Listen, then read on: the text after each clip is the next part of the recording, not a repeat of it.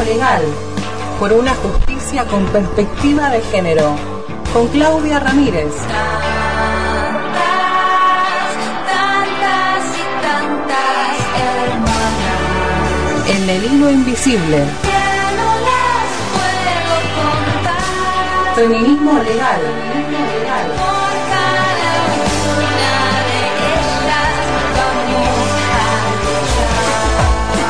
La justicia es machista, que sea feminista la memoria. Ya llegó la hora de la resurrección. Hay que salir a la calle y no esconderse y hablar, solamente hablar. Ya pasó lo que tenía que suceder. Hay un pueblo que te grita, vas a tener toda mi gente, la comunidad de mi nación, porque hay algo que mi gente está causando. Saludamos a esta hora a Claudia Ramírez. Hola, Pau. ¿Se me escucha bien?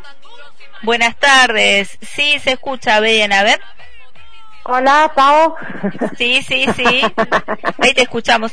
Te cuento que Bien. están medias complicadas las comunicaciones, así que no no será la primera vez que no nos No. escuchemos. No, no, no, no. Bueno, Pau, hoy eh, lo que preparé y después de verlo me doy cuenta que eh, va a ser en hoy y continuamos el lunes. Así que sería como el, el feminismo, su lenguaje, eh, parte uno. Bueno, Eh, parte uno hoy. Parte uno sería. bueno, lo que yo quería hablar es que yo viste que lo que los temas que yo voy eligiendo tiene que ver también con la experiencia de lo que voy viendo en, en, en mis clientas.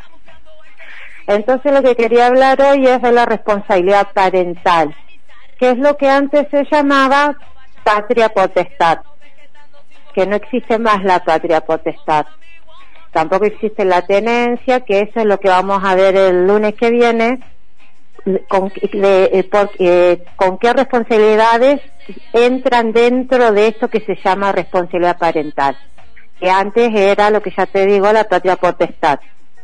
Pero el tema de que se llame de otra manera no tiene que ver solo con una cuestión lingüística, que ahí hemos visto que el feminismo eh, ha cambiado también el lenguaje, pero no es solo una cuestión de cambiar de nombre, sino que tiene que ver con modificaciones ideológicas, con, son con cambios de paradigmas y cambios de ver eh, la conformación de esta estructura patriarcal. Es una de las grandes modificaciones, porque lo que no se nombra no se ve, eh, se oculta. Entonces, cuando se reforma el Código Civil en el año 2015, se tiene en cuenta y se considera de que el lenguaje influye en las creencias e incide en las conductas y actitudes y que tiene un valor simbólico y pedagógico. Eso está muy bueno como fundamento del el tema eh, jurídico para sostener estos cambios del código, sobre todo en las cuestiones de familia. La responsabilidad parental, a diferencia de la patria potestad, la patria potestad ya el nombre te lo decía, era la potestad o el poder del pater, el jefe de familia, como se decía, entre comillas, el hombre de la casa, que era el padre y si no el hijo mayor, o sea, siempre el poder masculino eh, imponiendo órdenes sobre eh, las mujeres de la familia, sea la madre o hermanas. Estoy hablando en un lenguaje binario porque cuando existía, cuando se crea la patria potestad, no había ni miras de aceptar un matrimonio igualitario, ni, eh, ni géneros diversos, ni nada. Así que por eso hablo en un binarismo propio de eh, 1870, que es la época del código que por suerte se reformó. Pero esta patria potestad era verticalista, de, del hombre hacia abajo y los niños, que eran, eh, el, entre comillas, el objeto de estos derechos y obligaciones de padres, eh, bueno, eran eso, como objetos de cuidados, objetos de eh, obligaciones. Eh, hoy no, hoy son sujetos de derecho, que eso lo vamos a ver también el otro lunes.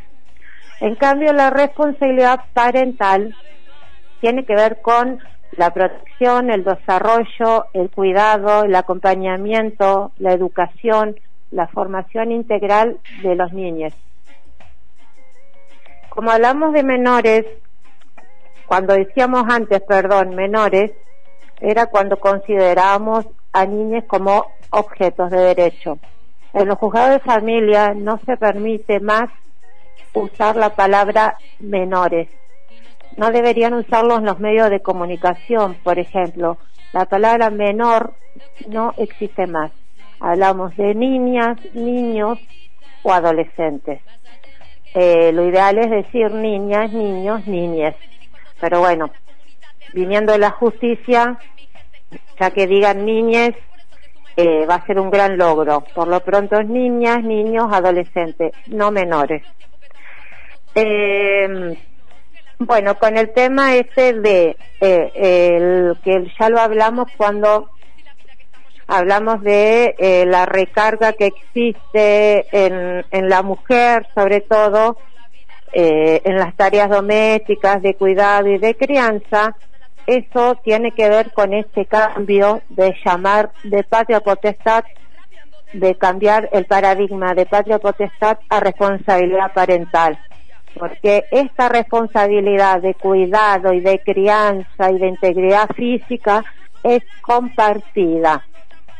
Entonces, cuando hablamos la otra vez de que hay eh, la mujer queda como siempre sobrecargada en el cuidado, en el llevar a los chicos a la escuela, en ir a las reuniones de la escuela, si tienen actividades escolares, la madre, la madre, la madre. Bueno, eh, la responsabilidad parental es eh, igualitaria para madre y padre, o madre, madre, padre, padre. Eh, de acuerdo a la conformación familiar que en la que, que se cría este niño.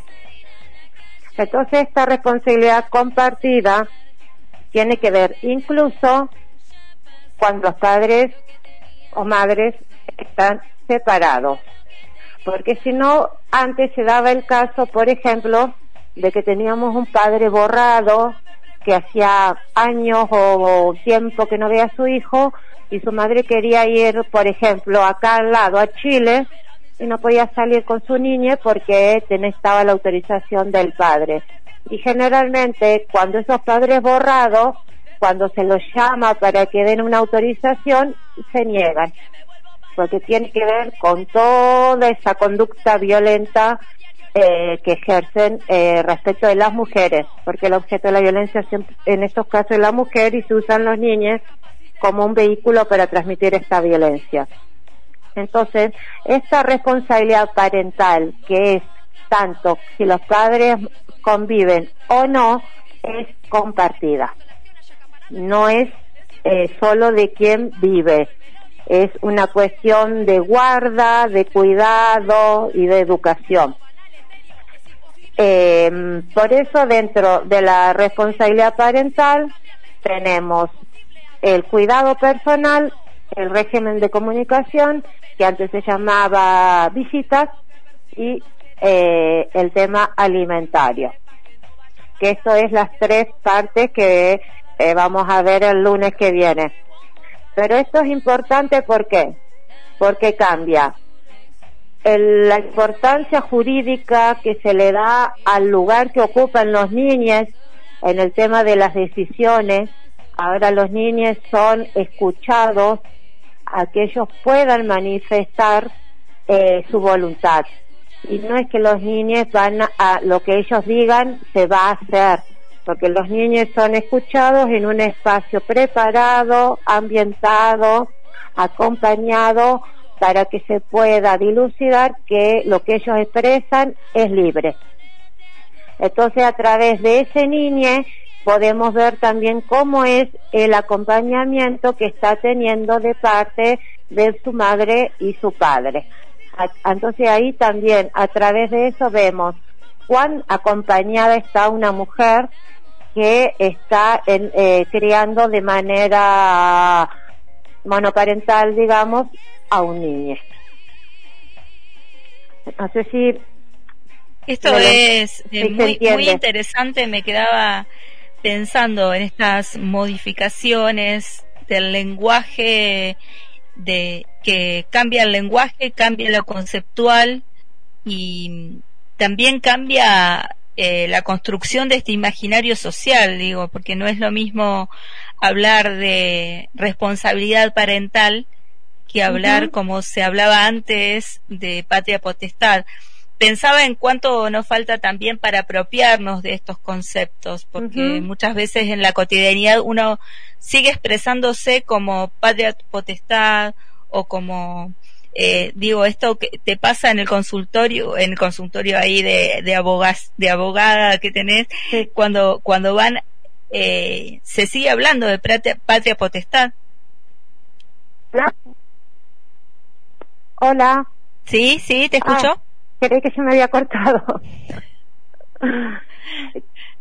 Claro, sí, eso es porque eh, es justamente lo que decimos, ¿no? Que el, lo que, que el lenguaje es construcción sea, no es un detalle más. Tiene esa carga simbólica del imaginario social, de, como dice, ¿no? El fundamento que es jurídico tiene un valor simbólico y pedagógico. Por eso cuando hablamos de lenguaje inclusivo, eh, con el uso de la E o, la X, depende, y que es tan vapuleado por algún sector, bueno, no es un detalle menor, no, no es un detalle directamente, es una construcción de sentidos. Y en este caso, en el, en el caso del Código Civil y Comercial, fue receptado esta, esta nueva eh, idea, estos nuevos sentidos, esta nueva conformación fue tomado por la ley. Y eso tiene que ver con los movimientos de mujeres y disidencias, porque sabemos que nada de esto se logra por obra y gracia de los legisladores, que siguen siendo eh, mayoritariamente de cabeza machista, sean hombres o sean mujeres.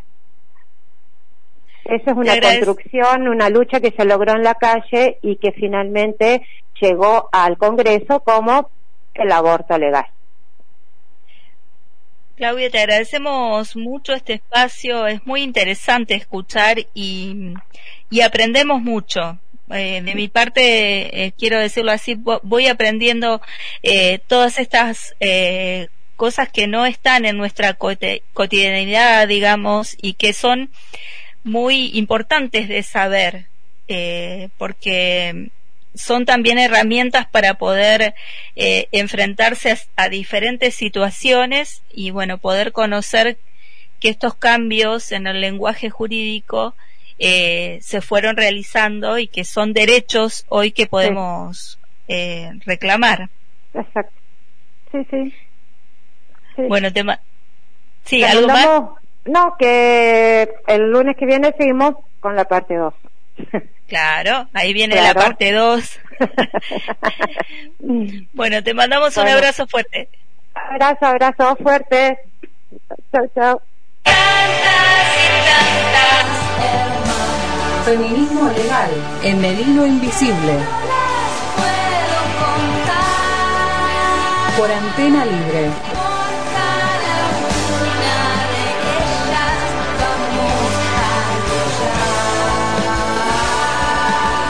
Si la justicia es machista, que sea feminista la memoria.